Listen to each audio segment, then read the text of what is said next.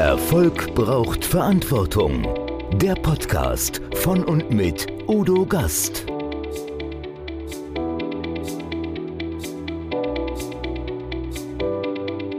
Podcast Folge 147. Ilka Grönewold mit dem Erfolgskompass auf sicherem Kurs. Sie ist erfolgreiche Moderatorin aus Leidenschaft begeisterte Leistungssportlerin und vom Bundesministerium für Wirtschaft und Energie ausgezeichnete Vorbildunternehmerin. Jetzt verrät die TV-Moderatorin und Nachrichtensprecherin Ilka Grönewold ihre Erfolgstipps in ihrem neuen Praxishandbuch Erfolgskompass – Deine Reise zum Erfolg. Zusammen mit vielen bekannten Gastautoren zeigt sie ihren Lesern Wege zu mehr Glück und Erfolg auf. In unserem Expertenplausch diskutieren wir unsere unterschiedlichen Ansätze zum Thema und beschäftigen uns mit diesen spannenden Fragen. Was hat Glück mit Erfolg zu tun? Wieso sind manche Menschen erfolgreicher als andere? Warum solltest du deine persönlichen Werte kennen?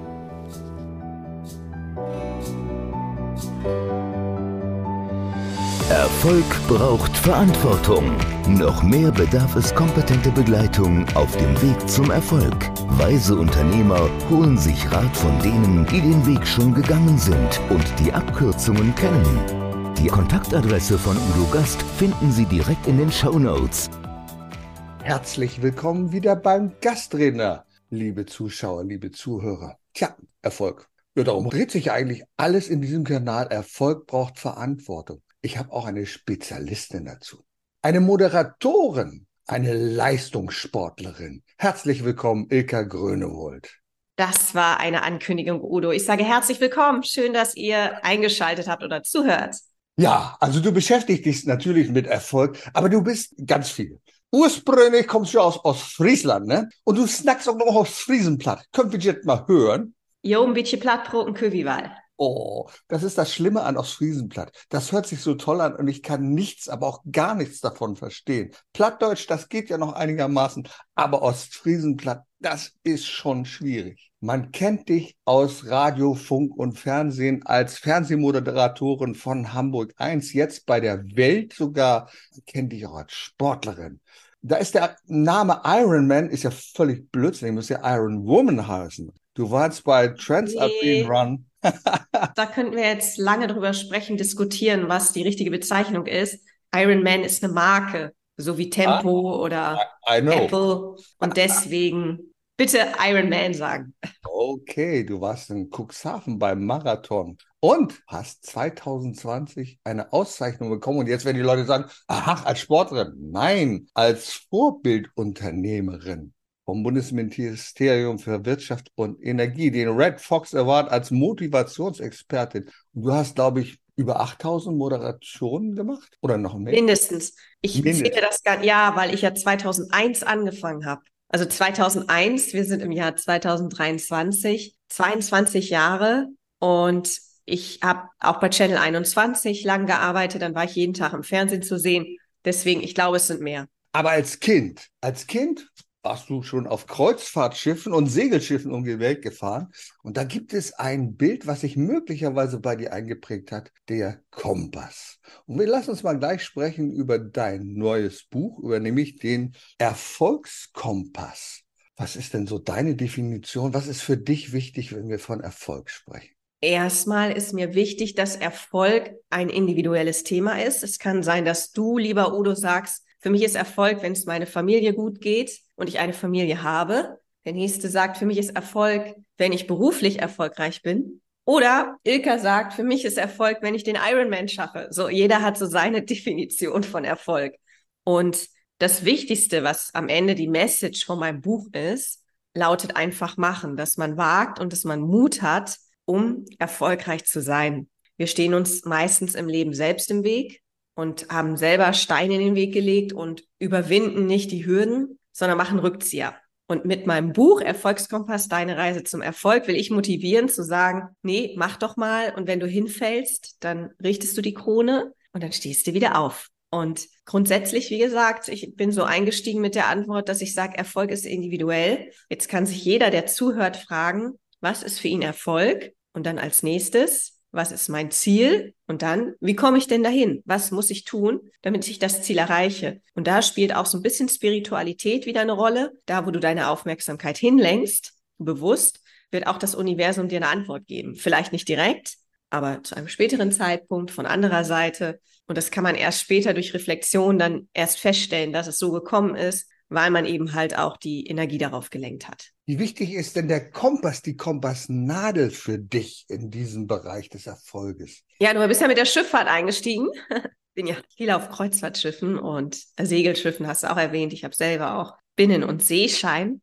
Ich finde, dass im Leben es ja nicht nur eine Richtung gibt. Du gehst ja nicht nur Richtung Norden und sagst, das ist jetzt mein Ziel, Richtung Finnland beispielsweise. Und wenn ich da bin, habe ich alles erreicht, sondern das Leben ändert sich wie eine Kompassnadel. Wenn du jetzt sagst, so, du willst Richtung Süden gehen, dann geht die Nadel ja auch anders. Also das ist jetzt schwer, das so zu übertragen, aber ich glaube, du weißt, was ich meine. Die Kompassnadel geht nicht nur in eine Richtung und das Leben geht nicht nur in eine Richtung. Und das heißt auch nicht, wenn du 20 bist und du machst deinen Bachelor, dass du dann erstmal auf beruflichen Erfolg aus bist, heißt nicht, dass du nicht mit 28 sagst, so jetzt habe ich beruflich das erreicht, jetzt möchte ich privaten Erfolg. Und so musst du die Kompassnadel sehen. Also wieso das ganze Leben, nicht mit Nord, Süd, West, Ost, sondern man sagt so, Familie ist eine Richtung, eine Richtung ist Beruf. So, und es kann ja auch dazwischen sein. Ja, das kann ja auch zwischen Nord und West sein oder Nord und Ost. Das bedeutet, du sagst so, ich, mir ist Familie wichtig und da möchte ich erfolgreich sein, möchte Kinder oder was weiß ich. Und mir ist aber auch Beruf wichtig. Und dann bist du so dazwischen. Nun haben wir ja beide Bücher über Erfolg geschrieben, mit unterschiedlichen Ansätzen. Das Wort Erfolg wurde schon mal so im 18. Jahrhundert ein bisschen definiert von einem Johann Christoph Adelung. Ne? Das war so ein Lexikograph und Germanist. Der hat so gesagt in etwa, ja, das ist der Grad der Zielerreichung. Ich setze mir ein Ziel und das ist der Grad. Hm, ich habe da so ein bisschen andere Komponenten. Ich sage, Erfolg fängt mit dem Buchstaben E an wie Energie und dann geht es parallel zu dem, was du sagst, mit dem R weiter, nämlich die Richtung. Wo will ich überhaupt hin? Was will ich tun, wenn ich erfolgreich bin? Du bist ja eine sehr erfolgreiche Sportlerin und da sind wahrscheinlich ganz andere Dinge erforderlich. Was ist da für dich wichtig oder was ist eigentlich für jeden Sportler wichtig, um erfolgreich zu sein? Ja, Udo, das ist sehr schön, dass du diese Frage stellst, also wirklich, weil ich mir auch Gedanken gemacht habe. Es ist ja in vier Wochen der Ironman, morgen in vier Wochen am 4. Juni in Hamburg. Und bei so einem Wettkampf, gerade in die Extreme gehend, kann alles passieren. Du kannst halt ganz blöd hinfallen mit dem Rad. Also es kann alles passieren, egal wie fit du bist, wie vorbereitet du bist. Es kann Hagel von oben geben. Der Wettergott kann es nicht gut mit uns meinen. Also viele Faktoren, die du als Hobby ambitionierte Sportlerin gar nicht so in der Hand hast. Und dann habe ich mich gefragt, ist denn wirklich der Tag das Wichtige? Ja, also ist dieser Tag jetzt der Erfolgstag? Ich nenne das jetzt mal Erfolgstag, ja? Um das auf, auf deine Einleitung zu übertragen. Und dann habe ich gedacht, nee, eigentlich ist der Weg dahin das Geile. Und ich wollte wieder fit sein. Und das war ich mit dem Laufen nicht. Also klar, ich konnte immer Marathon laufen. Und für Normalsterblichen war ich immer die sportliche Ilka. Aber ich habe mich nicht fit gefühlt. Und jetzt, ich tanze ja auch noch, also jetzt, wo ich tanze, Rad fahre, schwimme und laufe, fühle ich mich wieder fit. Und das ist das Geile. Das heißt, für mich ist der Erfolg gar nicht dieser Juni-Termin. Das ist das Druckmittel. Das klingt jetzt hart, aber das ist das Druckmittel, dass ich am Ball bleibe. Und dann, um zu deiner Frage zurückzukommen, du brauchst halt Struktur. Also wenn ich keine Struktur habe, dann schaffe ich das mit dem Training nicht. Du brauchst halt Disziplin, Ehrgeiz. Im besten Fall einen Trainer, habe ich jetzt nicht. Aber wenn ich ambitionierter wäre, bräuchte ich noch einen Trainer. Und ja, du musst halt oft wieder aufstehen. Ne? Ich bin ja eine ganz schlechte Schwimmerin und du darfst halt nicht aufgeben. Und das ist, glaube ich, genau der Kernpunkt, den du da gerade ansprichst. Viele sagen, das ist Mindset, das ist deine Einstellung, die du hast. Und es wird jetzt einige überraschen. Normalerweise hättest du sogar im Rollstuhl sitzen können weil du bist als Kind geboren mit einer Hüftdysplasie, also einer Verformung der Hüften, kann man sagen. Und du musstest operiert werden. Du hast noch eine lange Narbe davon getragen. Du musstest während der Operation sogar wiederbelebt werden. Das heißt, du hast einen schweren Start gehabt. Und dennoch, trotz dieses schweren Starts, hast du wahrscheinlich für dich gesagt, ey, verdammt nochmal, ich will das aber. Und du hast es gemacht. Ich finde das bewundernswert. Ja, jetzt muss man dazu sagen, ich war ein Jahr alt. Was ich da wirklich getan habe und gedacht habe, kann ich jetzt nicht mehr reflektieren, Udo. Aber ich glaube, dass dieses Wiederbeleben, das haben meine Eltern übrigens erst erfahren, als ich vier Jahre alt war, dass es passiert ist, weil ich kein Asthma mehr hatte und vorher Asthma hatte. Also eine ganz lange Geschichte. Jedenfalls Glaube ich, dass sich da gezeigt hat, dass ich so ein Kämpferherz habe, weißt du? In dem Moment, wo du wieder belebt wirst. Ja, das ist richtig. Das habe ich ja oft live erlebt. Ich war ja in der Intensivmedizin tätig. Ich habe oft Menschen wiederbelebt und weiß, wie diese Schwelle ist zwischen Leben und Tod, dass du auf einmal in einer Situation bist, die du vorher wirklich nicht geplant hast und was daraus entstehen kann. Das ist schon sehr bemerkenswert. Aber du hast einfach dann weitergemacht mit dem Sport, hast gesagt, ja, das möchte ich gerne tun. Und ja, oder? Äh, nicht oder ganz so. So. Ich bin gezwungen worden. Ach, der Arzt hat mich zum Ballett geschickt, als ich dreieinhalb Jahre alt war. Für die Hüfte. Mit dreieinhalb zum Ballett? Ja, eigentlich fängst du mit vier an. Ich habe mit dreieinhalb angefangen. Und das hat mir, glaube ich, als Kind nicht so Spaß gemacht. Das war jetzt nicht intrinsisch. Es war okay ich kam so richtig zum Tanz, dass ich gesagt habe, Mama, ich will das und das machen und Papa. Das war mit zehn, elf Leistungstouren, dann Videoclip-Dancing. Das war alles das, was ich mir so ausgesucht habe, weil Mitschülerinnen darüber gesprochen haben oder ich das irgendwo aufgegriffen habe. Nur diese Ballettnummer und ich war dann auch noch Steppmariechen und so. Das ist eigentlich eher von den Eltern und von den Ärzten ausgekommen. Ob ich da Spaß hatte, weiß ich nicht. Also, man kann sagen, die extrinsische Motivation hast du dann als intrinsische sozusagen übernommen nach gewisser Zeit. Gesagt, egal, jetzt mache ich das so. Zum Beispiel. Wie ist das für dich? Was ist das für ein Gefühl, wenn du an dem Marathon teilnimmst und wenn du da durchs Ziel läufst? Ist das etwas, was wir ja als Runners High kennen? Oder sagst du, naja, es hat mir Spaß gemacht? Oder was ist das für ein Gefühl, diesen Erfolg zu genießen? Auch eine schöne Frage. Wenn ich loslaufe, gerade beim Frankfurt-Marathon, frag mich bitte nicht, warum beim Frankfurt-Marathon. Den bin ich auch drei, vier Mal gelaufen, genauso wie Hamburg vier, fünf Mal. Und in Frankfurt habe ich immer so einen Gänsehautmoment, so die ersten zwei, drei Kilometer, gerade wenn ich Menschen mit Rollstuhl dann sehe oder so, ne? Also das habe ich. Zieleinlauf ist, ja, oft ein Kampf. da bin ich ehrlich. Ja, man ist natürlich im Ziel immer stolz. Man fragt sich, hätte man mehr Gas geben können oder nicht und solche Sachen. Also man hinterfragt sich auch nochmal selbst. Also in Hamburg habe ich halt eine ganz dumme Sache gemacht. Ich war einen Tag vorher schwimmen. Also erst war ich samstags, ist ja jetzt noch gar nicht so lange her. Samstag war ich erst mit den anderen Leuten vom Marathon so ein Shakeout-Run machen. So heißt es. So fünf, sechs Kilometer durch die Sternschanze und so. Okay. Und danach bin ich zum Schwimmbad gefahren und habe halt jedem gesagt, naja, beim Schwimmen kann ja nichts passieren. Und dann habe ich bei Kilometer 1,2, als ich aus dem Wasser gehen wollte, ich wollte nur eine kurze Einheit machen, einen richtig schlimmen Krampf gekriegt. Und dieser Krampf ging auch nicht über Nacht weg. Also eigentlich ist es so, wenn ich das habe, dass wenn ich zu Hause bin, das dann wieder weg ist oder so. Und das war richtig fies. Und da dachte ich so, scheiße. Und dann habe ich eine Pistole genommen, Faszienrolle, alles Mögliche. Und das geht Was nicht hast du genommen? Eine Pistole? Ja, es gibt so Pis Vibrationspistolen. Ach so. Ja. Und also wie eine Massage, so. Und dann bin ich zur Physiotherapie am Sonntag direkt beim Marathon. Da sind immer Physiotherapeuten, Masseure. Und dann habe ich gesagt, hier, ich habe ein Problem. Also wenn ich jetzt hochspringe, tut es richtig arg weh. Also angenommen, Trampolin springen wäre jetzt nicht möglich. Und dann sagt die, na ja, Laufen ist ja eine andere Belastung und so. Und das kann schon halten, weil ich gefragt habe, hält sowas 42 Kilometer? Ja, und dann musst du halt damit lernen, umzugehen. Ne? Dann habe ich halt überlegt, dann, okay, dann muss ich mehr Gels zu mir nehmen, muss meinen Körper besser versorgen. Und dann denke ich mir aber auch gut, dass es beim Marathon, der mir nicht so wichtig ist, passiert. Beim Ironman wäre schlimmer und dann weiß ich mit so einer Situation umzugehen. Also manchmal denke ich so, okay, das sollte jetzt so sein, dass es jetzt beim Marathon, der mir nicht so wichtig ist, passiert, dass ich einfach weiß, okay, Ilka, du kannst vertrauen, es funktioniert. Du kannst damit noch 42 Kilometer laufen. Und jetzt war dann eine Woche später am Samstag erst der Krampf weg. Das heißt, ich war zwischendurch nochmal schwimmen und Sonntag war der Marathon und der Samstag danach, das heißt fünf, sechs Tage später, war dieser Krampf aus der linken Wade erst komplett weg. Übel, übel. Ich kann das sehr gut nachvollziehen, wenn du einen Krampf hast, besonders in Situationen, wenn du unter Wasser bist. Ich tauche ja gelegentlich und wenn du beim Tauchen einen Krampf bekommst, da gibt es natürlich ein paar Regeln, die du da machen kannst, dass du an der Flosse hast, aber das ist schrecklich. Das ist schrecklich. Du bist ja vielleicht 15, 20 Meter unter Wasser und auf einmal hast du diesen Krampf und weißt gar nicht, was du tun sollst. Und da muss man schon sehr aufpassen, dass man nicht in Panik gerät, sondern dass man da kontrolliert vorgeht. Nun werden viele sagen, ja, Sportlerin, das ist toll, wunderbar, prima, finde ich gut, also da Erfolg zu haben. Aber du bist ja erfolgreich als Moderatorin, also in einem Bereich, wo du mit und vor anderen Menschen sprichst. Was ist denn da wichtig? Denn ich glaube, das ist etwas, was sich auch viele Menschen wünschen, frei zu sprechen, irgendwo zu stehen vor anderen Menschen und sagen, aber ich weiß nicht, wie kann ich das, wie kann ich da erfolgreich sein? Wie bist du dort erfolgreich? Wie ist der Weg dahin? Ja, das ist auch eine schöne Frage. Ich dachte früher immer, dass die perfekte Vorbereitung so das A und O ist. Ne? Ich arbeite sehr gerne ohne Karten. Das heißt, ich habe keine Moderationskarten. Ich moderiere das immer frei. Das ist schon eine, ja, das ist, ja, außer im Englischen. Im Englischen kann ich es nicht.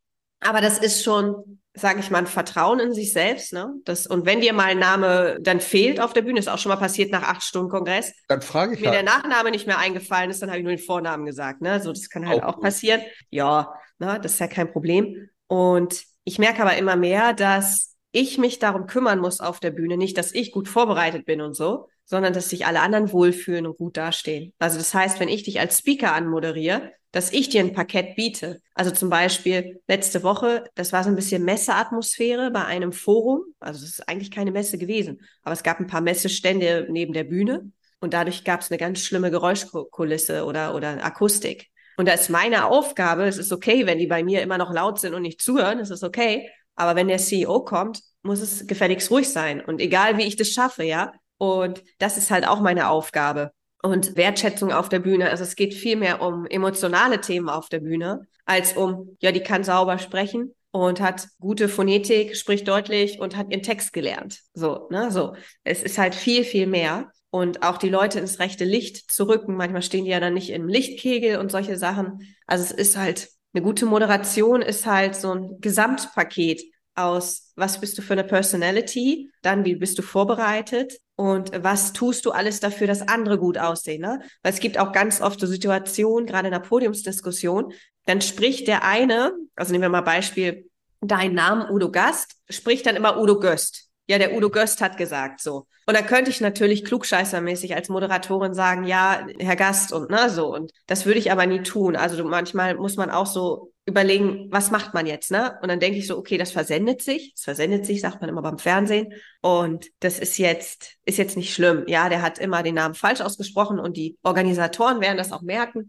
Aber ob das Publikum es wirklich merkt, egal, so, ne, so. Und das sind halt auch so Sachen, dass man ja immer so eine Feinfühligkeit hat, weißt du, immer so das Richtige im richtigen Moment tut. Und es kann auch mal in die Hose gehen, dass du zu mutig bist, einen Witz reißt, der nicht so gut ankommt, ne? Also ich habe auch schon mal gelacht, weil ein Kommentar kam bei so einer Slido-Umfrage an der Universität, dass Chinesen oder Japaner Mathe können. Und dann habe ich in dem Moment gelacht, aber es ist ja was Positives. Also wenn du jetzt Chinese bist und, und du hast den Ruf, du bist super in Mathe, es ist ja nicht negativ. So, und dann habe ich gelacht in dem Moment, weil ich mich so amüsieren musste über diesen Kommentar. Und das wurde mir später negativ angekreidet, wo ich dann denke, ja, wenn es was Negatives wäre, Chinesen sind gelb oder Schlitzaugen, dann sage ich, ja, das macht man nicht. Das macht man nicht und das gehört sich nicht.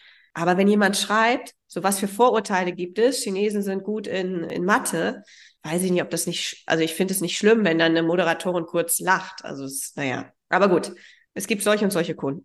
Eka, du hast so viele Sachen gesagt, wo mir das Herz aufgeht, sage ich mal ganz deutlich, weil ich finde nichts schlimmer als schlecht vorbereitete Moderatoren und Moderatoren, die keine Ahnung haben, die mit falschen Statements kommen, dich anpreisen auf der Bühne und du sagst, du musst dann darauf reagieren und sagst, äh, was hat die jetzt erzählt von mir? Am schlimmsten finde ich dann die Frage, ah ja, hier ist der Udo Gast, der stell dich doch mal vor und sag mal, was du machst. Dann sage ich immer, hast du deinen Job nicht gemacht? Du hast dich vorzubereiten. Du musst dem die Bühne bereiten. Und ich finde es fantastisch, wenn wir nicht so an diesen Skripten hängen und äh, gucken, was auf der Moderationskarte steht, sondern auf die Situation reagieren. Denn du hast ja gerade in einer Podiumsdiskussion, das ist eine der größten Herausforderungen, hast du ganz unterschiedliche Menschen. Ne? Da hast du dann einen, der plappert und sabbelt und macht und tut und ein anderer, der immer nur Statements raushaut und dann sollst du die alle unter einen Hut bringen und nach der gute Stimmung verbreiten. Und das ist verdammt schwierig. Also ich sage Hut ab. Aber du hast natürlich eine ganze Menge Übungsplattform gehabt bislang, oder?